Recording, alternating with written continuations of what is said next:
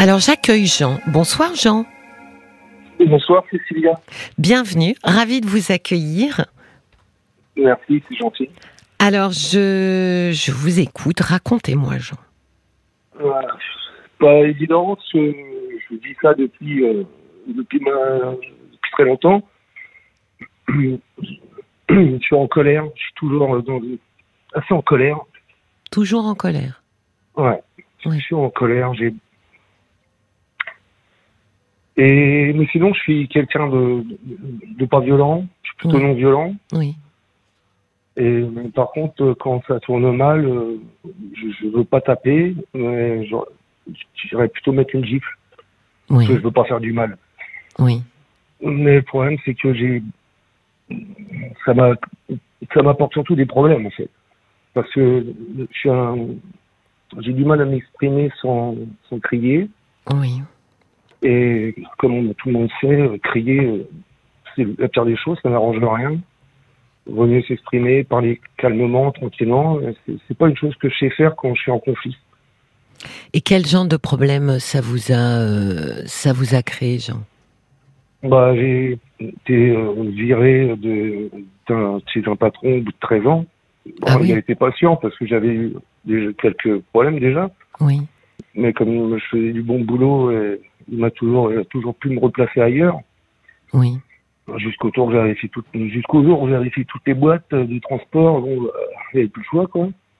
Mais c'était avec euh, vous, vous vous entriez en conflit ou vous vous énerviez vis-à-vis de, de collègues ou vis-à-vis de procédures? Qu'est-ce qui vous qu'est-ce qui vous contrariait? Ça pouvait être euh, des collègues, des collègues, ça arrive rarement, mais ça peut arriver sur des réflexions euh, désagréables euh, ou Oui. répétitives euh, tous les matins qu'on entend. euh, ou euh, par exemple une fois, j'avais un collègue qui m'a dit ouais, c'est qui qui a fait ce boulot-là hier euh, euh, J'en ai marre, c'est encore mal de le faire et tout, alors que le- la veille c'est moi qui l'avais fait, mais on n'avait pas pu le faire parce qu'on pouvait pas rentrer un coffre-fort dans le trou car le trou avait été était trop grand. Oui. Donc on pouvait pas mettre le coffre-fort. Oui. Et du coup, il m'a il a jeté les papiers par terre et puis je lui dis le boulot, c'est moi qui l'ai fait hier. Et J'ai mis une tarte dans, sa, dans, la- dans le visage, quoi, et puis, euh, puis c'était pas bien, quoi. Alors, ça, ça- c'est resté là, ça est resté là. Il y a plein de choses comme ça qui sont restées là. Ça veut dire que quand vous êtes en colère, euh, c'est votre euh, corps qui parle.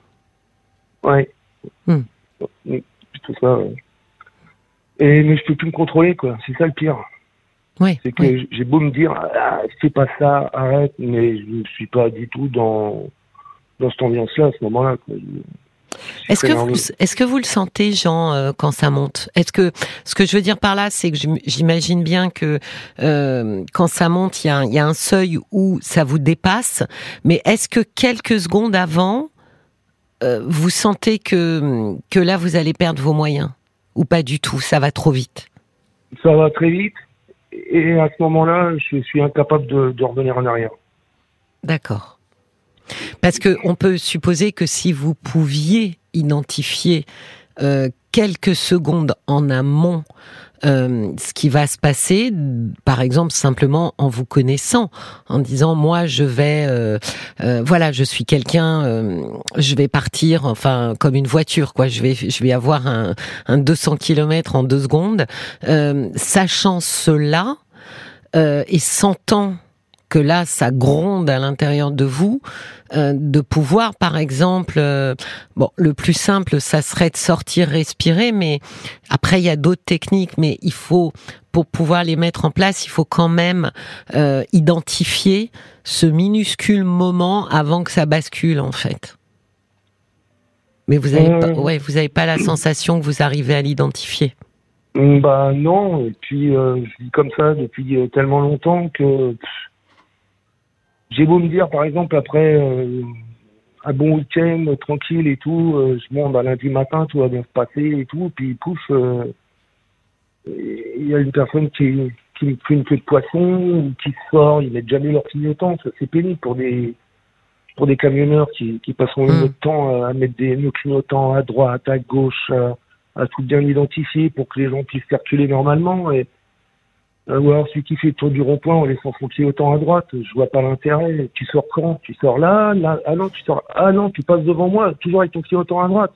Bah désolé, moi je me suis engagé et à ce moment-là, si le mec il klaxonne, je descends, Ouais. je lui dis t'as un problème, il gueule, je lui mets une gifle et puis je remonte dans mon camion, puis voilà. Parce que vous savez, en vous écoutant, Jean, j'ai l'impression que euh, vous réagissez en fait absolument à tout, comme si vous étiez en permanence révolté de tout. Oui, sûrement. Vous voyez, comme si les comportements humains euh, et dans leur euh, dans leur dysfonctionnement, puisque nous sommes humains, donc effectivement, oui, euh, pour X raisons, on va mettre un clignotant qu'on va laisser, on va pas. Voilà, vous vous imaginez bien toutes les raisons qui font que quelqu'un est moins moins attentif. Mais voilà, j'ai l'impression que tous les comportements humains euh, sont susceptibles en fait de déclencher une forme de de colère, de révolte euh, à l'intérieur de vous. Ouais, mais et pourtant j'ai des gens que je respecte infiniment. Euh, et euh, Quel, quel, justement, quel, ben, quel genre de gens et, et, et, et ça veut dire qu'avec ces gens-là, vous ne serez jamais en colère? Non, exactement. Je serais jamais en colère. Par exemple, j'avais des amis Oui. jusqu'au jour de mon divorce, parce qu'une fois qu'on divorce, on n'a plus d'amis. Euh, et ça se passait super bien. Je les vénérais. C'était des mecs euh, qui avaient des, des doigts en or, ce que je n'ai pas. Mhm. Autant euh, je suis un très bon déménageur, euh, j'aurais pu rendre service à, à la dame À d'avant. Sophie. voilà, oui. c'est ça. Je, je l'ai fait pas mal d'années, mais, euh, si- il- mais sinon je suis pas vraiment bon en, en grand chose. Et, et quand je vois des potes qui sont capables de monter leur maison de A à Z, de, de- des choses comme ça, et puis en plus ils sont sympas, qui, sont drôles et qu'on passe de très bons moments ensemble, c'est c'est des gens que, que que je respecte infiniment. Oui, mais ça veut dire qu'à aucun moment, ces gens-là ont eu un comportement, euh, bon, voilà, ont eu une réaction, une parole ou n'importe quoi qui aurait pu réveiller la colère en vous? Bah si, après, pendant, après le divorce, ils auraient pu, parce qu'il y a eu des choses de dites qui étaient pas sympas, Oui. Parce que dans ces cas-là, euh, même mon ex, elle a perdu ses amis, moi j'ai perdu les mêmes, et euh, alors que ça aurait pas dû être le cas, on aurait dû rester quand même, euh, enfin, amis, et, puis non, ça a plutôt été beaucoup d'in- d'insultes et tout ça, et bon, j'ai pas réagi, j'ai- pas réagi parce que je gardais encore trop de respect. Voilà, oui, mais j'allais dire, est-ce que c'est pas aussi que finalement quand quand vous êtes, alors ah bah attendez, euh, Marc me fait un petit signe parce que alors là j'étais partie pour discuter avec vous et, et on était en train tous les deux de rater, enfin vous et moi, euh, le flash. Donc on se retrouve juste après, on va faire une petite pause. Euh, restez bien en ligne, ne raccrochez pas Jean et je vous reprends euh, juste après, d'accord? Ok, Cécilia, merci à vous. À tout de suite. Jusqu'à minuit, Parlons-nous. Cécilia Como sur RTL. 09 69 39 10 11. Voilà le numéro qu'il vous suffit de composer pour venir échanger avec moi. Et c'est le numéro que Jean a fait. Nous parlions euh, de cette colère qui vous envahit euh, souvent, tout le temps. Et hum, en revanche, euh, vous m'expliquiez que sur les, avec les gens avec qui vous partagez un lien affectif, Mhm. c'est pas le cas Oui. Parce que c'était c'était finalement ce que ce que j'en j'en déduisais hein, Jean que euh, les amis vos amis même quand ils ont été peut-être un peu rudes euh, ça n'a pas déclenché de colère chez vous Non, oui donc non. J'aurais même euh, eu plutôt tendance à essayer de les revoir, mais ça n'a pas marché. Ça a même plutôt été des, très négatif, donc je n'ai pas insisté. oui donc Mais- vous voyez que ces gens avec qui euh, vous avez un lien euh, d'affection euh, ne déclenchent pas du tout les mêmes émotions chez vous et pas Oui. cette émotion comment dire de fureur Oui. Vous étiez, vous étiez quel genre de petit garçon, Jean? C'était. un- J'ai toujours été actif. Encore aujourd'hui. Oui. Ouais, j'ai toujours été un hyperactif. Encore aujourd'hui, je le suis. Euh, sinon, euh, je serais pas euh, à rouler euh, 10 heures par jour euh, et puis à, à penser qu'à mon taf. Oui. Et puis, euh, et puis ça... Excusez-moi. Ben, je vous en prie. Je vous en prie, Jean. Qu'est-ce qui vous touche? C'est que je vous ramène euh, à votre enfance? Bah, disons que ça fait longtemps que j'ai conscience de certaines choses. Oui. Et il y a des choses que je m'explique pas et j'ai toujours été près de ma mère. Je me suis toujours occupé d'elle. Oui. Occupé d'elle. dehors. Mm. Mais, qu'est-ce que qu'est-ce que qu'est-ce que vous entendez par là, Jean Bah, aille moralement, euh, euh, au niveau des sous, à tous les niveaux. Oui. ma mère n'en avait jamais assez et moi je travaillais et puis euh, à l'époque justement déménageur, je lui laissais ma paye et puis je vivais avec mes pourboires. D'accord. Elle m'a foutu dehors à l'âge de 27 ans parce qu'elle avait rencontré un gars. donc, euh, donc je suis parti et à 27 ans, franchement, j'étais heureux. Hein. J'ai été deux jours euh, chez mon meilleur pote euh, avec qui je m'entendais très très bien. C'était un apprenti euh, quand j'étais dans le démé et puis euh, j'ai j'ai familiarisé avec ses parents et ses deux sœurs. Oui. Et c'était euh, ils m'ont- ils m'ont considéré comme leur grand frère.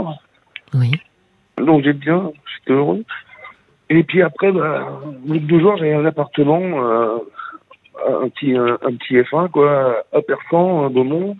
Et puis euh, j'avais ramené un, un, un beau bouquet de fleurs, un beau bouquet de fleurs à, à, à cette femme que j'aimais beaucoup, sa, sa mère. Et Oui. puis euh, et puis lui, c'est toujours resté mon pote quoi. Ça, c'était mon frangin quoi. On se disait frangin tout le temps, euh, refrain. Non, refrain, Oui. c'était avec mon premier beau-frère. Lui, c'était frangin. C'est c'est pareil, mon premier beau-frère, euh, c'était un mec super génial. Et et il y a des choses que je- j'ai jamais pu m'expliquer, c'est par rapport à ma mère. Qu'est-ce que vous n'avez pas pu vous expliquer ou expliquer? Qu'est-ce que vous n'avez pas pu formuler euh, de manière consciente, Jean? Alors, ma mère a 18 ans, euh, c'était donc en 64, après la guerre d'Algérie. Oui. Euh, mon beau-père, mon père, pardon, mon père, qui, qui avait été touché euh, en Algérie parce qu'il conduisait un camion militaire et à l'époque on n'avait pas le droit de mettre les pleins phares, sinon euh, il, pouvait se faire tirer dessus. Oui. C'est ce qui est arrivé et puis bah il s'est pris des balles, le camion il est descendu à un ravin et puis euh, il s'est retrouvé paraplégique Oui. et donc il était au Val-de-Grâce Mhm. pendant longtemps. Et ma mère, avec des copines, elles allaient chercher leur mari au Val-de-Grâce, à 60, en 64. Oui. Euh, alors c'était une très belle femme. Euh, elle était chercher son mari. Alors les mecs, euh, ils étaient contents. Il était- il y avait une belle femme, il était paraplégique, il ne pourrait jamais avoir d'enfant. Oui. Ils avaient des sous. Et puis, euh, en 68, je suis né. Mhm. Donc, euh, je porte le nom de mon père. Oui. Mais bon, forcément, euh, c'est pas mon géniteur. Pourquoi vous dites forcément, Jean? Parce que je pouvais pas avoir d'enfant, D'accord. puisqu'il était paraplégique. Donc, euh, j'ai été fait par, par le maire du village où j'habitais, d'ailleurs. Vous l'avez su quand, ça? Euh, je l'ai su, euh, ma mère me l'a dit, euh, je devais avoir, euh, je devais avoir 10 ans, il est 12 ans. Et, et- Comment elle 12 vous ans. l'a dit? Comment elle vous l'a dit? Bah, elle nous l'a dit à ma sœur et à moi, parce que j'ai qu'une sœur, et on n'est que deux, on est jumeaux tous les deux. D'accord. Donc, une pierre de coups. Et puis, euh, et puis elle nous l'a dit, euh, bah, elle nous a dit, les enfants, faut nous dire quelque chose et tout. Alors, ma mère, elle a toujours su euh, très très bien avoir ce qu'elle voulait. Oui. Donc, ça n'a pas été très compliqué de, de nous expliquer la situation. Mais moi, je m'en doutais un peu parce que j'avais déjà vu cet homme-là embrasser ma mère dans la cuisine euh, où il y avait mon père euh, pas très loin. Et, et j'avais 7 ans par là. Oui. Donc je m'en doutais un peu déjà. Je sais pas, j'avais un truc. Moi, j'étais pas étonné. Quoi. Quand elle nous l'a dit, j'étais pas étonné. Et alors, puis, euh, Jean, ça impliquait quoi du coup? Parce que vous aviez votre papa euh, à la maison et puis vous aviez euh, cet homme, ce père euh, biologique, euh, bah, dans le même village que vous. Donc ça impliquait quoi une fois que vous et votre sœur, vous aviez appris que cet homme était votre père? Ah ouais, mais non, on a déménagé avant, on a déménagé à 8 ans, donc on l'a plus revu cet homme-là, et puis euh, de toute manière, à- en 75, on a dû déménager en 77. Et en 75, euh, mon père, il est, il est décédé, mon géniteur, il est décédé, et mon grand-père euh, paternel, euh, maternel, pardon, mon grand-père maternel, il est décédé aussi euh, en trois mois d'affilée. En 75. Oui, donc, donc, après, tous les hommes qui vous tous les hommes qui vous entouraient, même si euh, j'ai bien compris que ce père euh, biologique vous entourait pas vraiment, mais en fait, voilà, tous ces hommes étaient étaient décédés. Oui, moi je le Mm. voyais, j'ai rarement vu. Je l'ai rarement vu parce qu'il était maire, il avait son foyer, il avait Mm. deux enfants. euh, Mm. Donc j'ai un demi-frère, une demi-sœur. Et euh, ce qui s'est passé aussi, c'est que euh, mon, mon père, euh, qui allait très, régulièrement au Val-de-Grâce pour pouvoir faire des, des transfusions sanguines, parce qu'ils ont besoin de transfusions sanguines pour leur changer leur sang. Oui. Donc il est resté quelques mois à chaque fois et puis euh, c'était il avait toujours affaire au même ambulancier et puis ma mère quand elle venait euh, le chercher Oui. au lieu de monter avec lui derrière dans l'ambulance elle montait devant avec l'ambulancier. Et Comment lui, vous le savez? Bah je le sais parce que c'est devenu mon beau-père. D'accord. Donc, euh, donc, enfin non, je le sais parce que euh, mon troisième beau-père, que je, qui me connaît depuis que j'ai trois ans, au moment où mon père est mort, il lui a confié euh, ça, comme quoi euh, sa femme n'était pas avec lui euh, derrière dans l'ambulance, mais devant avec l'ambulancier. Hmm. Voilà, c'est comme ça que je l'ai appris. Mais ça, j'avais plus, j'étais plus jeune. Mais est-ce que hum, est-ce qu'apprendre finalement, parce que ce que je j'entends hein, euh, en filigrane dans ce que vous dans ce que vous dites, Jean, c'est est-ce que apprendre, apprendre que sa mère finalement euh, a des relations avec d'autres hommes, euh, est-ce que ça met un petit garçon en colère? Non. Non, non, franchement, non, même pas, parce que j'avais un tel amour pour ma mère que on fait pas la vie forcément qu'on veut. Moi, je sais que jeune, euh, enfin jeune, non, non, plutôt plus tard, euh, quand j'ai été seul, euh, parce que jusqu'à 27 ans, je pouvais rien faire. Puis je travaillais tellement, tellement, tellement que de toute façon, je pouvais rien faire. Au niveau sortie, je parle. Donc j'avais pas de copine, j'avais rien. Et puis euh, et puis chacun mène sa vie comme comme comme comme on peut. Et j'avais aucun problème là-dessus avec ma mère. Là où ça a commencé, les problèmes, c'est quand j'ai eu euh, 20, 19 ans, quoi. 19 ans. euh, Mais ça veut dire, pardon Jean, mais du coup, ça veut dire que quand vous étiez euh, enfant à l'école ou euh, vous n'aviez pas, euh, vous n'aviez pas ce tempérament euh, impulsif et colérique. non. D'accord. C'est venu pas. plus tard. c'est venu plus tard. C'est venu au fil des années, passé euh, avec ma mère et puis le- mon trois, enfin mon quatrième beau-père, quoi, le dernier. Et comment ça se passait euh, entre votre maman et vous quand vous étiez euh, petit? Quel, quel genre de maman était-elle pour vous et votre sœur? Ouais, ça allait. Non, ça allait. Moi, elle avait plus de complicité avec ma fille, avec ma sœur, pardon. Mais euh, ça allait. Je peux pas me plaindre. Moi, je me suis très bien entendu. C'est avec mon troisième beau-père, c'est l'ambulancier. Oui, oui. Donc c'est peut-être pour ça que j'en ai pas souffert, mais euh, je me suis très bien entendu avec lui et puis euh, eux, ça s'est mal passé. Ils ont divorcé euh, quand j'avais 18 ans. Mm, mm, mm. Qu'est-ce qui fait que vous dites vers 19 ans, euh, les choses sont compliquées? Vraisemblablement elles sont un peu aussi compliquées avec votre maman. Les rapports, les rapports ont changé? Oui, parce que quand je vois que je travaillais énormément pour gagner le SMIC, c'est me faire des 14, 15, 16 heures par jour. Je me suis dit, tiens, je vais me mettre à mon compte dans le transport. Oui. Je suis rentré dans une boîte de, d'Express. Oui. Donc je citerai pas le nom parce que je les aime pas. À, moins que vous vouliez que je les cite, mais non, non, plus. Et et puis en fait c'était une boîte d'express donc ils faisaient que des, des courses à course et puis ils ont voulu faire un, un, service de, de messagerie en, euh, sur Paris. Oui. Donc on a été euh, quatre, cinq chauffeurs à faire que ça, avec un, un, gros client qu'ils avaient, qui était euh, distribué un peu partout autour de Paris. Et euh, le problème, c'est qu'ils ont tiré le prix beaucoup trop bas par rapport euh, à ce qu'il y avait à faire. Alors, ils ont eu la bonne idée, après, c'est de retravailler euh, avec eux le, leur contrat. Donc, ils ont eu une augmentation.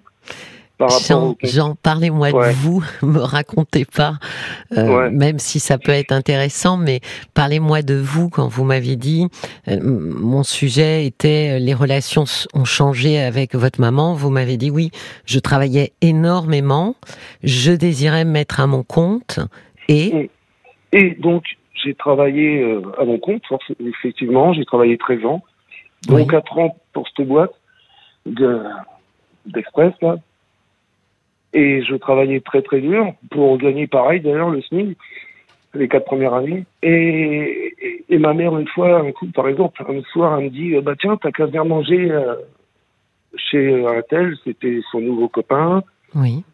Et puis euh, bah, je me suis pointé, il était euh, après mon boulot, il était 9h moins quart, alors que je commençais à 5 heures. Et puis elle me dit tiens tu vas aller chercher la tronçonneuse, faut que je la ramène demain à la maison.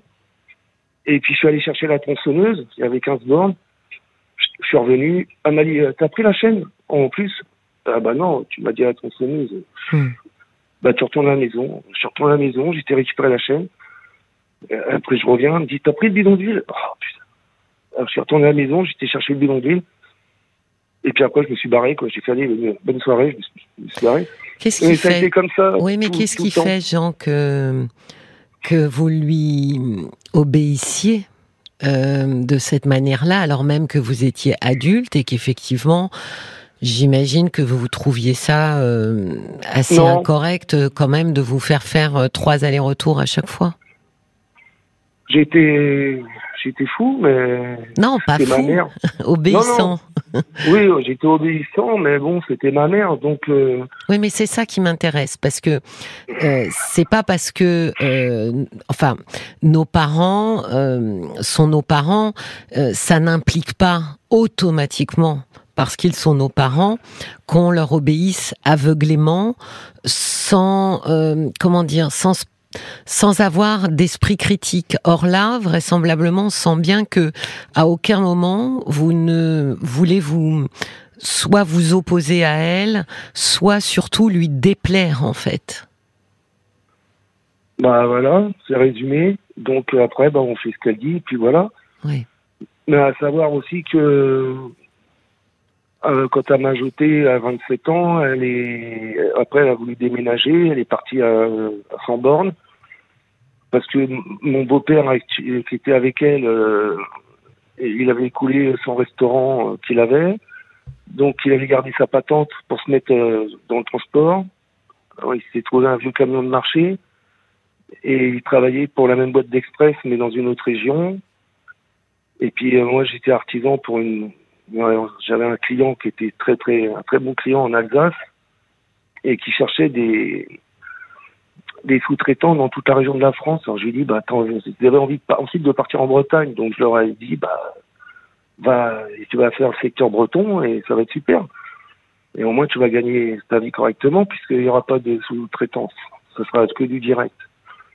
Et c'est ce qui, ce qui s'est passé. Tout s'est bien passé. Et puis, euh, et puis, du coup, il a acheté une maison en, en Bretagne, mais la maison, il l'a pas mis à son nom parce que il avait le restaurant, bien qu'il c'était tout réglo et tout, mais il voulait pas euh, avoir des, des risques de soucis.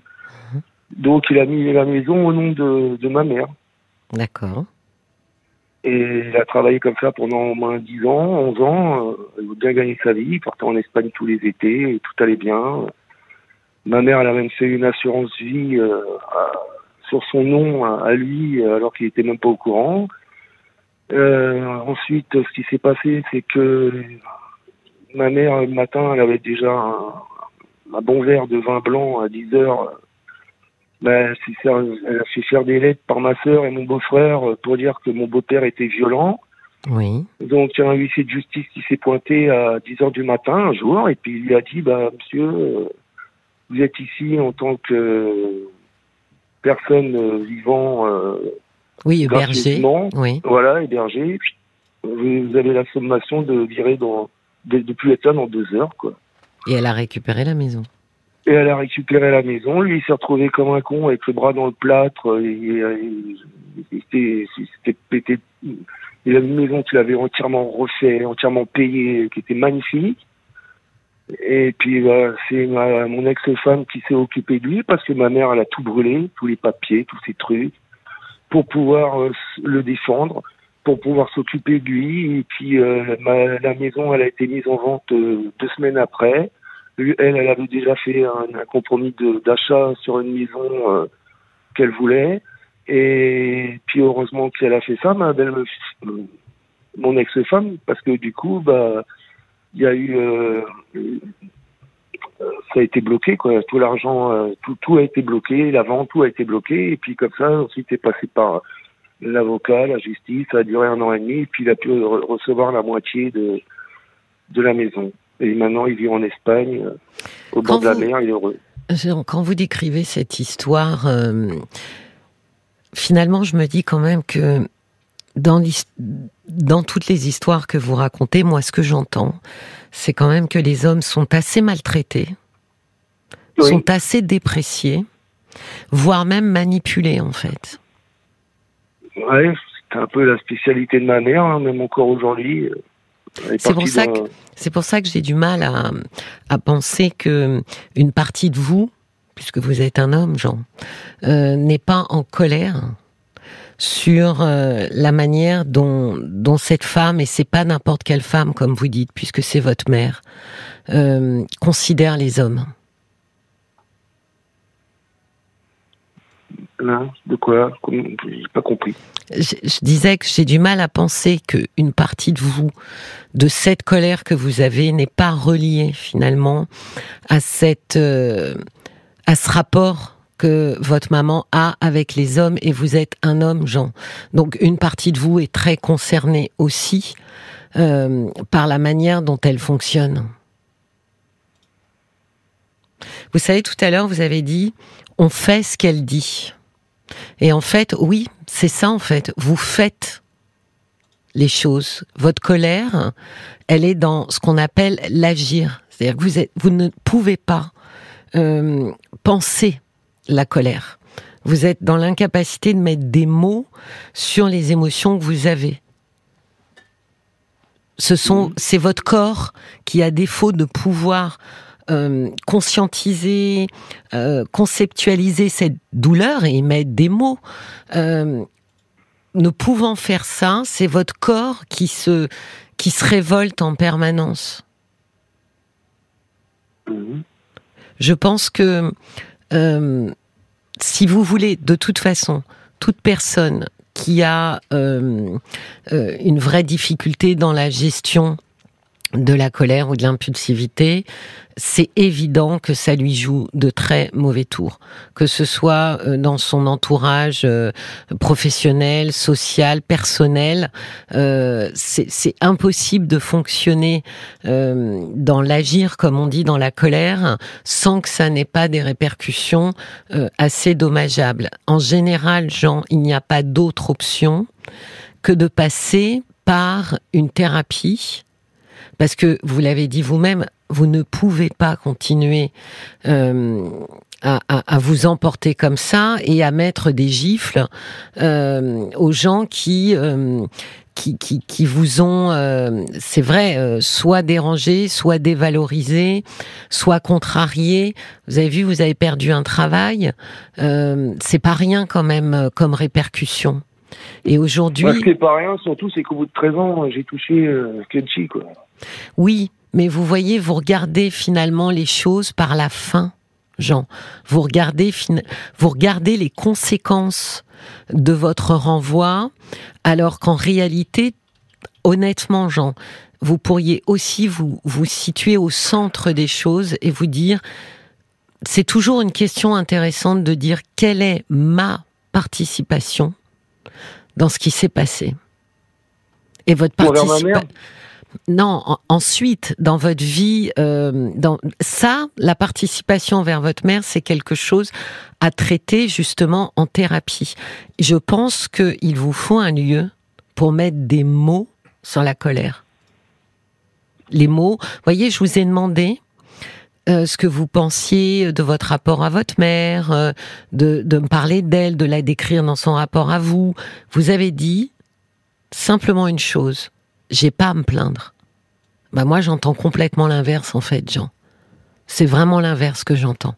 J'entends justement un petit garçon euh, qui justement n'a pas euh, été entendu dans son désespoir, dans sa douleur, n'a pas eu l'occasion de pouvoir dire ce qu'il ressentait au moment où il apprend que bah, l'homme qui vit dans sa maison et qui depuis dix ans est son père, mais n'est pas son père. Euh, quand il voit sa mère embrasser un autre homme, c'est quand même très surprenant pour un enfant, alors qu'on a euh, son père euh, dans la maison. Toutes ces choses-là, je pense qu'elles sont euh, génératrices de douleur et de difficultés, et que quand on n'a pas d'espace pour pouvoir le dire, je suis malheureux, ça me fait de la peine, j'ai peur, je suis triste, quand on n'a pas une oreille qui peut accueillir et entendre ça, on n'a pas d'espace pour le dire, et c'est pas surprenant qu'ensuite ce soit notre corps qui se hérisse à chaque fois qu'on a une émotion. Vous vous dites vous avez de la colère, mais vous savez la colère, euh, de manière générale, euh, c'est une émotion très forte, euh, très visible, qui cache souvent des émotions beaucoup plus tapies, beaucoup moins visibles, comme la tristesse, le désarroi, la peur. Ces émotions-là souvent prennent la figure de la colère, et vous ne voyez que la colère. Mais moi, je pense qu'effectivement, il vous faut un espace pour mettre des mots sur ce que vous avez vécu petit. Parce que je n'ai pas à me plaindre. C'est court, hein, mais ça, ça dit tout, en fait. Bah, euh, ce où j'étais heureux, c'est à mes 27 ans quand elle m'a foutu dehors, mais euh, ça, Ben oui, mais vous voyez, Ah ça dit quelque chose. Au moment où elle coupe le lien, c'est comme si enfin vous étiez libéré. Vous voyez elle m'a fait des, je sais pas combien de tentatives de suicide, ma mère, Ben oui. en train de la tenir par la fenêtre du huitième. Et vous avez conscience que c'est pas à, à un enfant de faire ça. C'est pas à un enfant de protéger sa mère. Normalement, dans ce qui est attendu, dans ce mythe un peu euh, parental de bienveillance, c'est un parent qui protège son enfant. Quand on inverse les rôles, c'est pas sans conséquence sur le psychisme des enfants, Jean. Ouais, Vraiment, je sais que je vais vous, dé- je sais que je vais vous décevoir, mais quand j'avais Me 25 ans, décevoir Ah non, vous ne Oh. pourrez pas me décevoir, Jean. bah, c'est à 25 ans que je suis allé voir un psychologue. Oui, J'ai parlé avec lui. Euh, après, on avait un autre rendez-vous. euh, le jour de- du rendez-vous, il me l'annule. oui, J'étais artisan, quoi. J'avais pas que ça à faire non plus, quoi. Que un, son, son yo-yo, quoi. Un, un autre rendez-vous, il m'a fait la même. oui. Et, et, et le jour, le premier jour où je l'ai vu, il me dit de toute façon, euh, je sais pas trop ce que je vais pouvoir faire pour vous. Vous, a- vous venez avec les questions et vous avez les réponses aussi.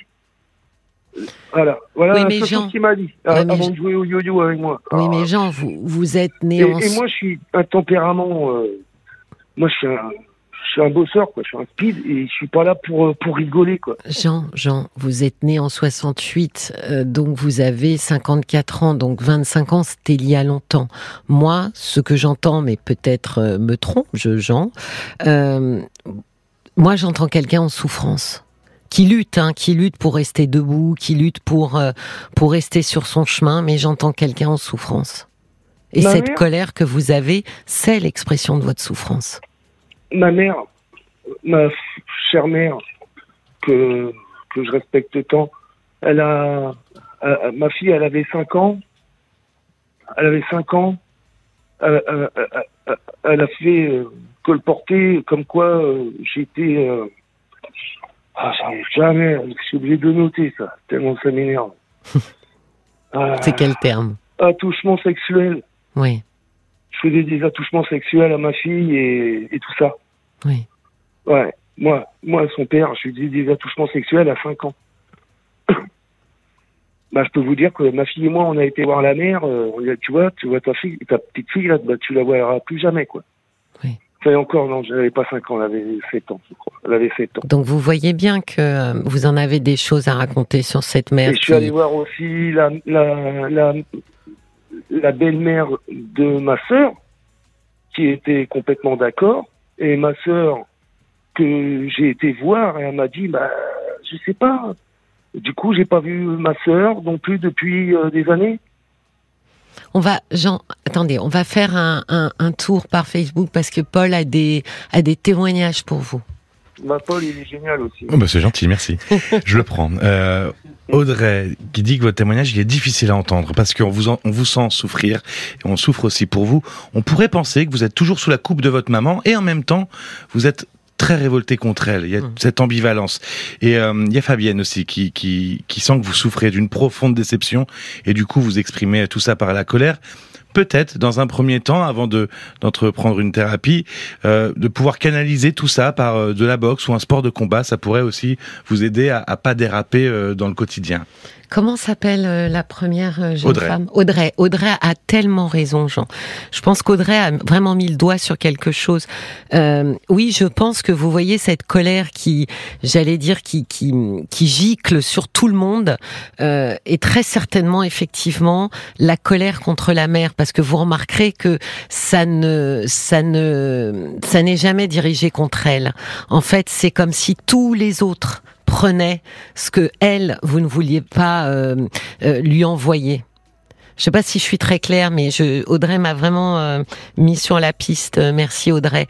On a vraiment cette sensation qu'en fait, incapable de, de diriger cette colère sur la mère, eh bien c'est tous ces autres qui vont vous contrarier comme votre mère vous contrarie, qui vont vous dévaloriser comme votre mère vous a dévalorisé, tous ces autres vont prendre ce que vous ne pouvez pas diriger vers elle. Je trouve ça assez juste. Mais vous voyez, ça dit bien qu'aujourd'hui, 25 ans, même plus, euh, 29 ans après cette euh, tentative de thérapie euh, ratée, euh, ça vaut la peine pour vous, pour trouver la paix, euh, de, de, de repartir euh, sur un espace thérapeutique pour justement pouvoir déverser cette colère dans un lieu et non pas sur tous les gens qui vous entourent. Voilà, Jean. Je vous souhaite une très belle soirée. J'espère que euh, que vous réécouterez ce podcast pour euh, pour laisser un petit peu infuser tout ce que j'ai dit et puis vous donner euh, l'envie et le courage de, de repousser euh, à nouveau la porte euh, d'un thérapeute. Très- Je dois l'écouter demain soir avec mon ex-femme quand je vais rentrer chez je vais la voir. Ah bah super. Ok. Bah je trouve ça très beaucoup, très bien. Je vous en prie Jean. Au revoir. Et me- merci à Paul et aux auditeurs. Merci, merci à vous. Passez une belle soirée Jean. Cécilia Como, parlons-nous sur RTL.